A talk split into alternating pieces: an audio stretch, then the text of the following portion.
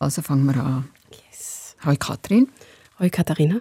Du bist in den letzten Wochen ziemlich viel mit Gentechnik beschäftigt. Gewesen. Du siehst aber eigentlich noch ganz normal aus. Ja, meinst du? Ja, finde. Ich habe auf jeden Fall ganz viele Gene in mir drin, das ist sicher. Und Gentechnik, ja, ich würde sagen, besser sagen wir Genome Editing. Das ist diese neue Art der Gentechnik. Das ist wie so eine Art Gentechnik 2.0. Also das ist eben die Gentechnik, wo man immer von der Genschere redet. Ja, genau, die Genschere CRISPR-Cas, das ist dieses eine Tool, das seit ein paar Jahren die Biologie ziemlich umkrempelt. Es macht Eingriffe ins Erbgut möglich, viel präziser als vorher. Und es macht wirklich viel mit der Medizin. Da geht es dann vor allem um Gentherapien und es macht auch viel mit der Landwirtschaft. Man kann jetzt im Prinzip Schweine designen oder eben Weizen oder Reis. Man kann das Erbgut im Prinzip zumindest nach Wunsch umschreiben. Also zum Beispiel trockenresistente Pflanzen wegen Klimawandel.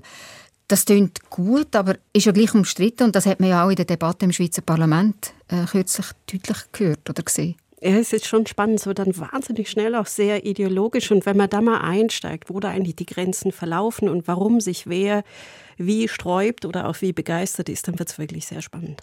Klingt kompliziert und differenziert, aber erzähl doch mal noch ganz kurz.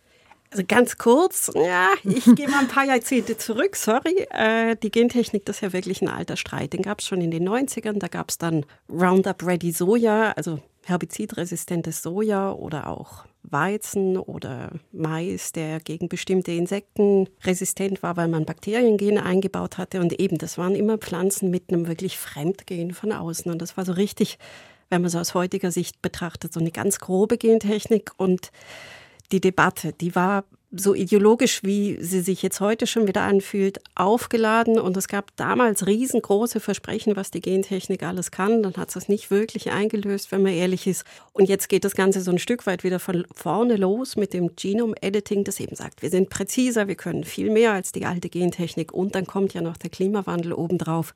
Das Wetter wird extremer, die Landwirtschaft gerät unter Druck, das kann man nicht wegdiskutieren, das sieht man.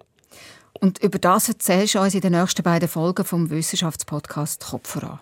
Richtig, ich erzähle dann auch schon von Dingen, die es tatsächlich schon gibt, also die nicht nur im Kopf der Biologen vorhanden sind, sondern die tatsächlich in den Gewächshäusern zumindest schon wachsen. Mehltauresistenter Weizen zum Beispiel. Ich erzähle dann auch, warum das so cool ist, dass es den jetzt gibt und warum es so schwierig war, den zu machen hole ich jetzt nicht weiter aus. Aber insgesamt kann man wirklich sagen, Genome Editing, das ist jetzt in so einer richtigen Hype-Phase. Also die Hoffnungen sind riesig, die sind sky high, die Versprechen sind groß und was ich versuchen will, mal gucken, ob es dann auch wirklich gelingt, ist so ein Gefühl dafür zu geben, wie viel man auf diese Versprechen vielleicht auch geben kann und wo man vielleicht aufpassen muss, dass das Genome-Editing einen nicht blind macht für all die anderen Dinge, die in der Landwirtschaft vielleicht schieflaufen und die man auch angehen muss.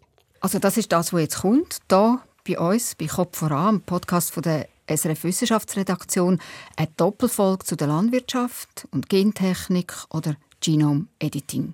Ich habe geredet mit denen, die jetzt wirklich restlos begeistert sind und ich habe auch geredet mit denen, die wirklich skeptisch sind und ja, das Spannende ist eigentlich, kriegt man dann vielleicht auch so zumindest im eigenen Kopf ein Gespräch zwischen diesen beiden Seiten hin.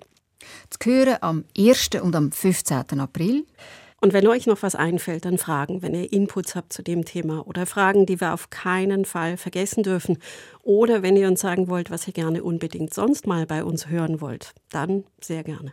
Schreibt uns auf die WhatsApp-Nummer 079 878 65 04 oder mailet uns an kopfvoran.srf.ch.